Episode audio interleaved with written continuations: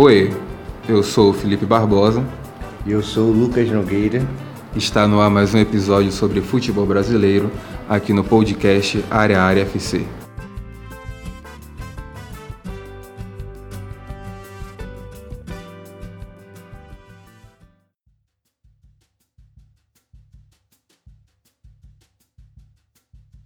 E aí galera, está no ar mais um episódio do Futebol BR. Essa semana, episódio 21. Estou aqui, como sempre, na presença do Lucas, meu amigo já de longas datas. E essa semana a gente vai falar de mais uma dança dos técnicos, que nesse campeonato foi tradição e foi, foi recorrente. Na verdade, já é uma tradição do futebol brasileiro, né? Esse ano não foi diferente e vamos falar de alguns times e suas campanhas no segundo turno, em especial o Atlético Paranaense e em especial também o Palmeiras, que mesmo com todo o investimento não tem dado boas alegrias à sua torcida nestas últimas semanas.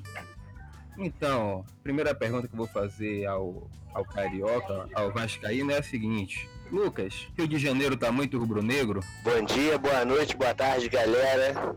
Então, como já era de se presumir, o Rio de Janeiro está muito rubro-negro. É, do caminho do aeroporto para casa, eu vi várias, não só camisas do Flamengo, mas os camelôs fazendo dinheirinho, né? É, com bandeira, tem até uma bandeira maluca, no sentido de com a, com a cara dos jogadores, assim, né? Com a taça Libertadores.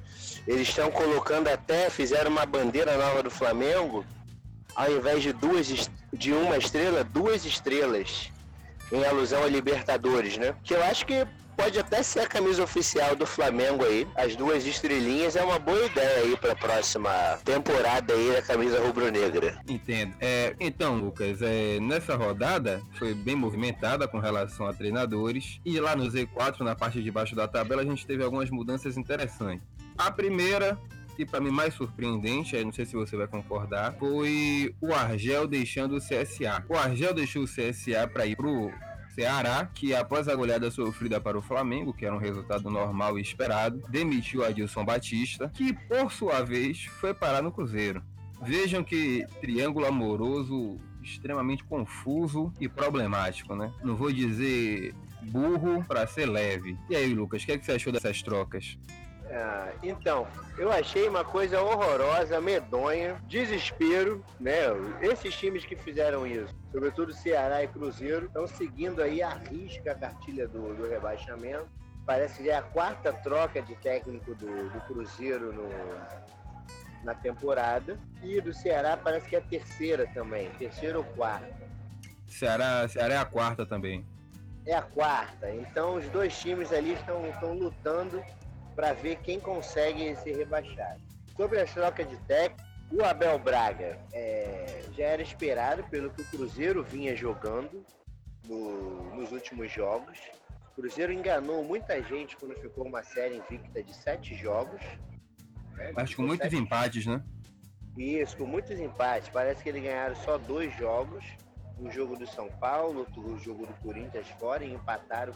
Não, perdão, o jogo do Corinthians no jogo do Botafogo fora. Todos os outros jogos foram empate. Ficaram sete jogos em invicto. Após isso, é, o time aí não conseguiu ganhar de mais ninguém, sobretudo do Lanterninha, né? Havaí, que nós falamos no último, último jogo. E ontem, para completar a trilha patética, pífia, medonha tosca, horrorosa que o time Celeste vem fazendo nessa temporada, eles conseguiram perder do, do Ceará, né? Do Ceará não, perdão. Do, do CSA, CSA, em Isso. pleno Mineirão, com direito a briga pênalti perdido. Pênalti perdido, briga da torcida, sinalizador em campo, torcida já vendo que a vaca tá indo pro brejo, aquele negócio todo. O, o Cruzeiro nada mais, nada mais é, nada mais está fazendo do que o quê? Contratar o Adilson Batista, porque Adilson Batista deu certo 10 anos atrás no Cruzeiro. Então, assim, Justamente. É o cara que conhece o clube, tem identificação com a torcida, que a torcida gosta. Então, ah, vamos trazer esse cara aí, o Abel não deu certo, tem três jogos. ele vai dar uma sacudida no grupo para ver se ganha os jogos e se livra do rebaixamento. Eu vejo a, contratação, a contratação dele desse jeito. Não, e você tá certo. Agora que é de uma burrice, é. Porque o, o Adilson ele foi contratado há poucas rodadas para o CSA para tentar tirar o time da zona de rebaixamento e livrar da, da, da Série B. E ele não estava conseguindo. E aí ele foi demitido do, do, do, Ceará porque vai mal e vai para o Cruzeiro, com é um time maior, de mais orçamento, com um elenco mais encorpado, para tentar fazer a mesma coisa.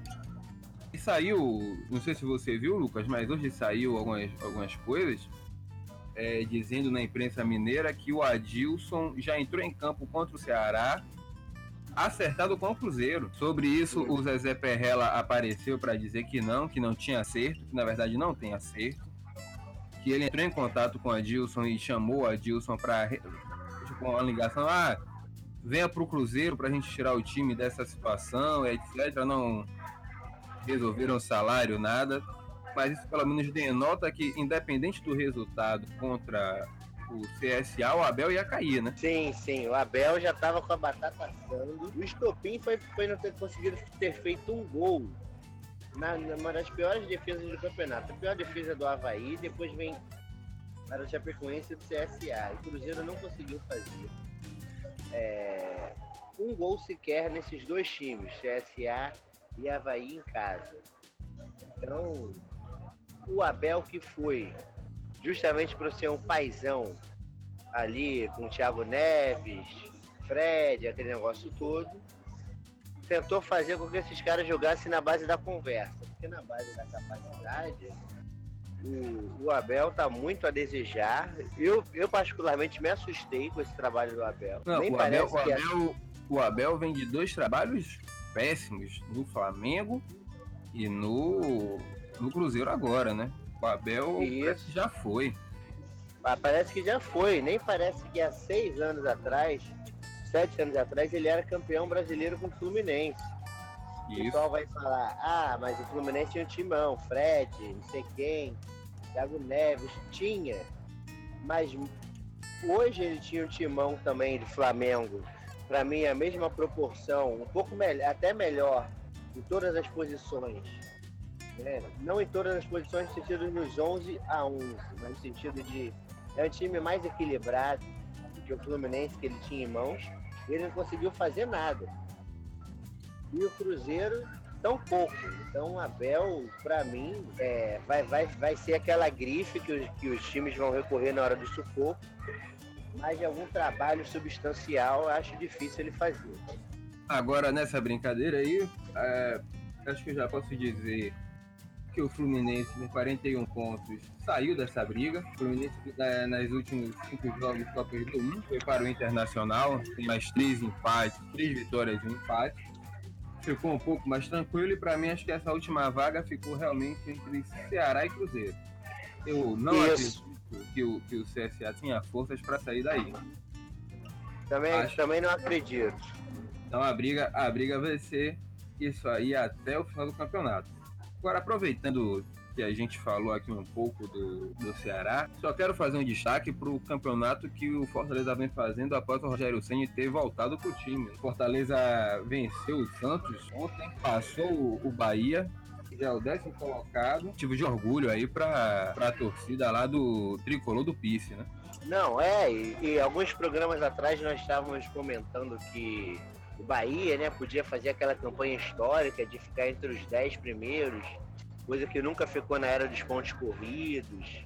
Só que o Bahia desandou de lá para cá e o Fortaleza continuou mantendo uma constância que permite, que permite ele sonhar com Libertadores. Não, aí eu, já acho, aí eu já acho demais. Não, mas se você pegar a tabela, ele, Fortaleza parece que ontem foi a 46 ou 47 pontos. 46. 46. O primeiro na zona de classificação é o Inter, não é isso? Que tem quantos? 51. Na oitava posição, 51. Ele está 5 pontos atrás. O Inter tá horrível, tá péssimo. Mas, mas, justamente, mas nesse meio de campo aí tem o Goiás. É isso. O confronto direto do Fortaleza com o Goiás, ele sai para enfrentar o Goiás, sai para enfrentar o Fluminense que já pode estar com a vida resolvida, porque o Fluminense parece que pega o Havaí agora, e depois ele encerra em casa contra o Bahia, não é isso? Isso. Então, assim, a torcida do, do Leão aí tá empolvorosa, acreditando aí nessa possibilidade de Libertadores. E por mais que não chegue, que já esteja no frigir dos ovos, seja difícil, só o fato do Fortaleza entrar em um campeonato e em um momento se cogitar, seja por uma ou duas rodadas, que eles poderiam se, se classificar Libertadores, eu acho isso fantástico. Não, com certeza é, né? E parece que pelo andar da carruagem, o Fortaleza vai conseguir na sua segunda Série A, desculpe, na sua primeira Série A, o que o Bahia não consegue, né? Que é ficar entre os 10. Agora, aproveitando que, que a gente tá vai, olhando... vai, mostrar, vai mostrar que é, o, que, é o, que é o maior time do Nordeste aí na década. A controvérsia. A controvérsia.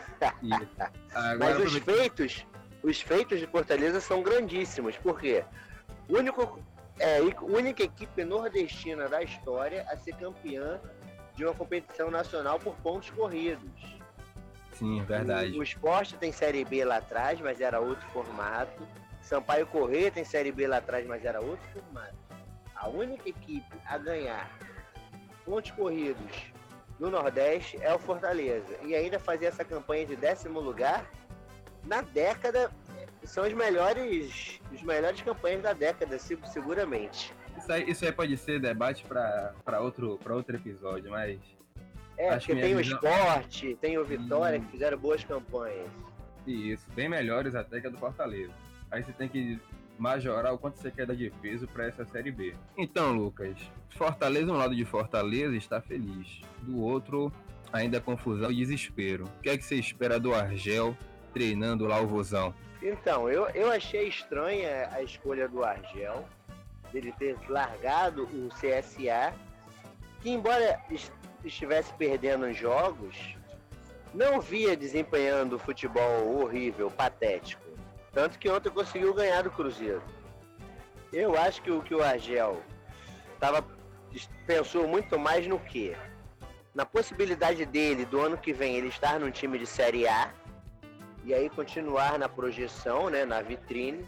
Por mais que ele, não, não acredito que ele fique muito tempo à frente do Ceará. Vai ser algo curto aí, dois meses, três meses. Na verdade, Mas três rodadas. Né? Isso, ele vai jogar três rodadas para tentar garantir o, o, o Vozão na Série A, né? Segurar ali defensivamente. O que o Adilson Batista já fazia. O Adilson Batista deu uma constância maior para o Ceará defensiva e melhorou, inclusive, na a parte ofensiva, com gols de bola parada, que deram pontos cruciais para o Ceará, contra, como contra o Havaí, como contra o próprio Bahia. Então, assim, é, eu não entendi essa troca. O Ceará vai no desespero. Tomou 4 a 1 do Flamengo. Assim, foi algo natural e não foi algo assim que o Ceará foi horroroso. Não. Dentro do que o Ceará podia ter feito, fez o golzinho, se fechou ali e tal, tomou um gol. O primeiro gol, a única coisa que eu contesto que o Ceará não podia ter feito é tomar o primeiro gol da forma que ele tomou do Bruno Henrique. Um gol ridículo, um gol de pelada. Aquele primeiro gol ali parecia. Você sabe quando você tá na escola, os moleques do nono ano vão jogar com tudo sexto? Tô ligado. Aí, pô, fica aquele negócio, os moleques ficam olhando para outro aí o outro do nono ano vai lá, não faz esforço, gol. Entende? Uhum. Pra mim, pra mim É um gol, assim. um gol que não tem resistência do adversário. Não tem resistência. Foi uma coisa, Diogo Silva ficou olhando pro zagueiro, uma coisa patética. Então, no, no, no, no frigir dos único, o único grande vacilo do Ceará contra o Flamengo foi esse.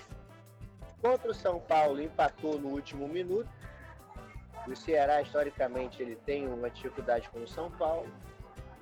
Então, assim, de uma rodada que ele poderia ter feito zero pontos, ele fez um ponto e ainda está fora da zona de rebaixamento, eu acho que tá, o saldo ainda é positivo. Sobre, apesar de tudo, o saldo ainda é positivo. Eu, eu entendo o que você está dizendo, mas como, como eu disse lá atrás, me parece que toda essa, toda essa mudança de técnicos foi condicionada pela decisão do Cruzeiro em já demitir o Abel e levar o Adilson, né? Porque aí não deixou não deixou alternativas ao, ao Ceará do que procurar um, um treinador barato e para o que se propõe salvar do rebaixamento e de certa forma uma boa opção que é o Argel, né? É, isso aí, justamente. Eu espero, tô torcendo para que, os, que o Vozão não caia, né? Quanto mais times do Nordeste na primeira divisão, melhor. Não, eu, eu tava achando que o Ceará não ia conseguir ficar, mas assim, o Cruzeiro tá fazendo tanta força para cair que eu acho que, que eu acho que dá, viu? É, e o jogo derradeiro do Cruzeiro pode ser aí daqui a duas rodadas contra o Grêmio, mas antes ele enfrenta o Vasco aqui no Rio. Eu tava querendo até ir para esse jogo, cara, mas assim, tá difícil. O Vasco bateu 100 mil sócios hoje. Nessa Black na... Friday aí, né? Nessa Black Friday eu tava na fila do, da loja do Gigante Capolino, no shopping aqui perto de casa. Que eu tava tentando. Que nessa loja ela vendia ingresso. Quando eu cheguei aqui, aqui não vende, não tava vendendo ingresso. A arquibancada já havia sido esgotada. É, o sócio que eu fiz no site, eu tentei trocar por um, por um melhor, né, por um plano superior.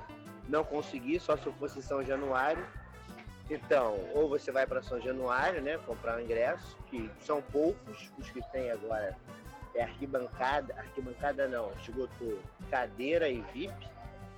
E aí, então, eu acho que eu vou para São Januário tentar arriscar e pegar a mão do cambista, ou ou assistir do lado de fora lá, ouvindo funk, baile na barreira, baile na barreira do Vasco. Eu vou para curtir o ambiente, né?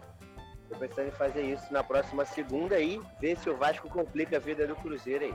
Espero, eu espero que, é, que, que você consiga ver esse jogo, viu? Ah, valeu. O último jogo do Vasco que eu vi foi Vasco e Bangu. Eu mereço algo melhor. Com certeza. Agora, fechando aqui esse bloco, aproveitando que a gente está subindo na tabela, vamos falar um pouco da parte de cima.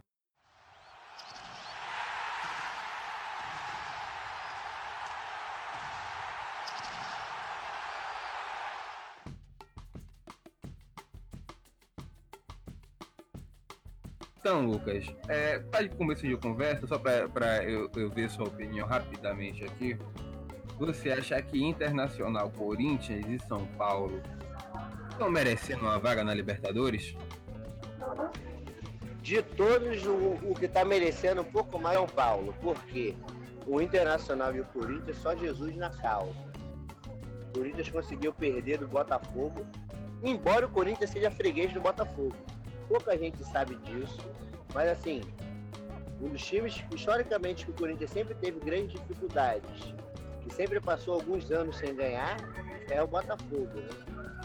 Agora o Botafogo aí, atravessando essa fase aí horrível, o Corinthians com esses times aí da década, é uma coisa que marca é o, o confronto. O Botafogo ganhou, né? O Corinthians, depois disso, jogou contra o Havaí, conseguiu fazer três gols, né? No jogo. Uma, uma raridade não sei nem porque não choveu em São Paulo naquele dia. Acho que deve ter chovido. Acho que choveu, justamente. Isso, deve ter chovido. E,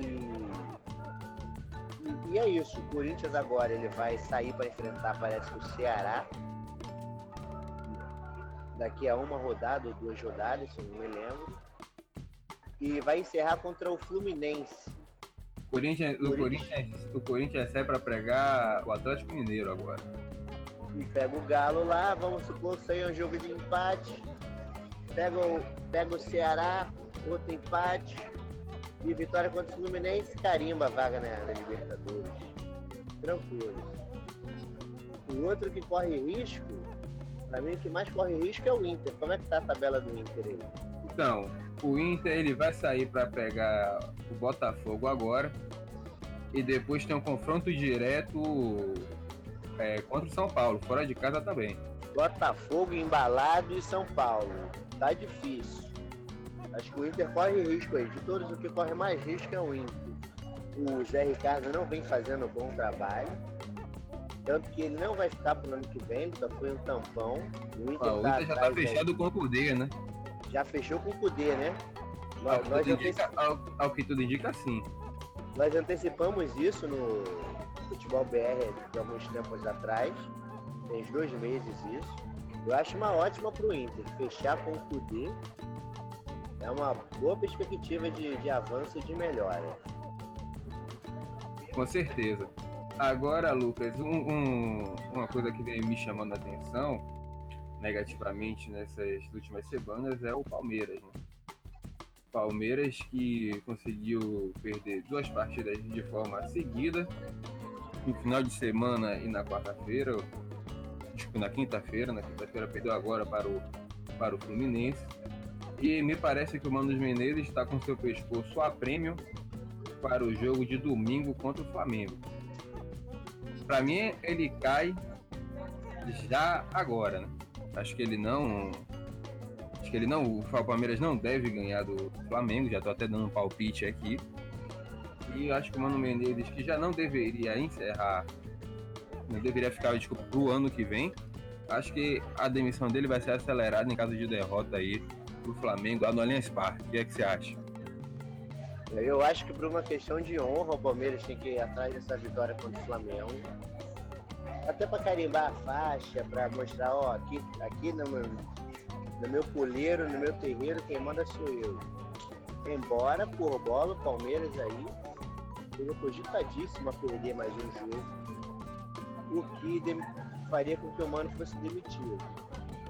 Eu, faltando duas rodadas para acabar, o Palmeiras já não vai fazer mais nada no campeonato. Só vai ser o fiel da balança aí na última rodada, talvez. Eu não vejo diferença se demitir agora ou depois. Eu acho assim. Já tá com ele, termina o ano com ele, demite e você tem aí um mês para pensar em trazer alguém. Alguém. Eu acredito que esse alguém vai ser o Sampaoli. O Sampaoli. O Sampaoli já meio que deu uma cavada, né? No, no Santos, dizendo que ele não ficaria no Santos se não houvesse contratações o, o Luiz Carlos Pérez, que é o presidente do Santos, falou que não vai haver contratações no ano que vem, que o Santos ele enfrenta sérios, sérios problemas financeiros é, por uma série de fatores. Primeiro, porque o Santos, ele, comparado ao trio de ferro de São Paulo, ele é o que recebe menos cota de TV, por exemplo ele é que tem um estádio que não proporciona ele tirar muito dinheiro daquilo. É, tem uma torcida envelhecida e tudo mais. Então, o, o São Paulo ele não parece não ter paciência né, para ficar nessa. E se ele for para o Palmeiras, eu acho uma boa para o Palmeiras e para o São Paulo, que vai ser testado assim a nível de time. Vai ser o maior desafio são Paulo a nível de time. Por que o maior desafio? Ele treinou o Sevilha, mas o Sevilha é aquele time intermediário. Você sabe que a onda do Sevilha é brigar pela Copa do Rei e, e pela UEFA. Mas o Palmeiras não. O Palmeiras vai de, é, luta para ser protagonista. E ele tem que fazer o Palmeiras joga futebol é que que exerce esse protagonismo, né? Que divide esse protagonismo com o Flamengo. Então acho que vai ser o maior desafio a nível de clubes para o São Paulo. Agora, o outro time que agora positivamente me chamou a atenção e é um contraponto para esse Palmeiras é o Atlético Paranaense. Lucas, você sabia que a segunda melhor campanha do retorno é do Furacão? Sabia, sabia. Acho que a gente a gente até tinha comentado offline, né, nos bastidores. Então, só, só resta bater palmas pro, pro Atlético Paranaense. O time já classificado para Libertadores. O time sem técnico, o técnico foi embora e os caras continuam jogando com uma intensidade, com uma dedicação de, de, de dar inveja até para os grandes clubes e mostrar que é capaz de você fazer um bom futebol com não é isso, a campanha, a campanha deles é impressionante nesses 16 jogos. Foram nove vitórias, seis empates e apenas uma derrota, que foi em casa para o Flamengo, o jogo que teve falha do goleiro. É, e, a, e a, como você falou, tá sem treinador. A semente que o Thiago Nunes plantou deu fruto que os caras continuam jogando bem até hoje, né? estão jogando muito. Para mim, assim, eu posso falar uma heresia aqui. É, e aí a gente, a gente contrabalancear. É óbvio que o Flamengo é o melhor time do Brasil hoje. Porque tem os melhores tem jogadores capacitados para isso. Mas para mim, o melhor custo-benefício, o melhor futebol jogado em relação a elenco no Brasil o Atlético Paranaense. Concordamos. Quando você fala que é custo-benefício, com o que você gasta para ter o elenco, para manter o elenco, com o que você investiu para ter esse elenco, e a relação com o futebol jogado, o Atlético está disparado, disparado na frente. Você tem razão nisso aí. De todos, para mim, ele é, ele é, o melhor, assim. Então, só resta bater parabéns é, do Atlético Paranaense. Eu acho que muito do, do Atlético Paranaense fazer essa campanha é uma coisa interna de jogadores encarnarem aquela a mentalidade vencedora, né? Então, quando você tem a mentalidade vencedora, você sempre vai querer estar disputando no alto. Independente se você vai ser campeão ou não, você vai querer, você vai querer sempre estar entre os maiores. Né? Então foge um pouco da nossa mediocridade. Que nossa, nossos melhores técnicos, Renato Gaúcho, ah, eu vou brincar no brasileiro, eu vou não sei o quê. Isso é um pensamento medíocre o Atlético Paranaense mostra que é capaz de fazer uma campanha digna, mesmo com poucos recursos e mesmo já tendo títulos aí na bagagem. Justamente, o trabalho dos caras é fenomenal e o que você falou sobre mentalidade é incrível. E eu vou comentar sobre isso na segunda-feira. Ouçam o podcast do Bahia, o, o Tricolor de Aço. É o oposto do que a gente está vendo no Bahia. Né? No Atlético, os caras não com a mentalidade lá em cima, querendo brigar até o final. O Bahia fez os seus 40 pontos de praxe, 42 e desistiu do campeonato. Tudo isso está muito relacionado com a força de vontade que os jogadores têm, não é? Isso, que a, a campanha que o Bahia está fazendo no segundo turno é patética, gente, pelo amor de Deus. Justamente, tá, tá bizarra. Mas isso aí, como eu falei, é tema para o podcast da segunda-feira. Espero que vocês ouçam.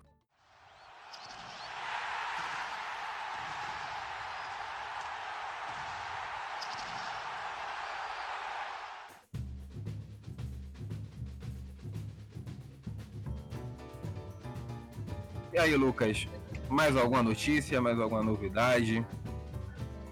Não, só, só isso mesmo. Espero ir para São Januário segunda. A, a cidade está muito. tá rubro-negra. Mas embora eu tenha visto aqui no shopping aqui umas duas camisas do Fluminense e tal. O negócio tá bom aqui. O clima de futebol tá, tá em alta no Rio de Janeiro por esses dias. Justamente a aí. A torcida do Vasco empolgada, se associando. Hoje, na loja onde eu fui ver o negócio do sócio, tinha fila batemos 100 mil sócios, então assim, igualamos o Atlético Mineiro, parece, e vamos aí em busca de mais aí. Então a cidade, de forma geral, tá, tá, tá bastante animada com o futebol, o Fluminense ganhou. Ainda não vi camisa do Botafogo. Mas uma, pra, uma hora se encontra. Uma hora eu encontro, então eu vou num boteco, tomo uma cerveja, que aí eu acho, tiozinho. Com certeza. Agora, aproveitando que você deu a deixa, só pedir desculpa aos nossos ouvintes pelo nível de, de ruído mais alto que o normal. Hoje está sendo um dia difícil pro, pro nosso carioca, perdeu o voo, a conexão atrasou, tá uma complicação e ele está tendo que gravar do shopping e a situação realmente está complicada para ele hoje. Isso, para melhorar só com a cervejinha mais tarde. Não, e você está correto. Então, Lucas, vou, vou encerrando por aqui esse episódio. Episódio 21. Semana que vem nos encontramos aqui novamente para discutir o futebol brasileiro. E um abraço para todos vocês. Fui! Valeu, boa noite, galera. Boa tarde, bom dia. Até a próxima.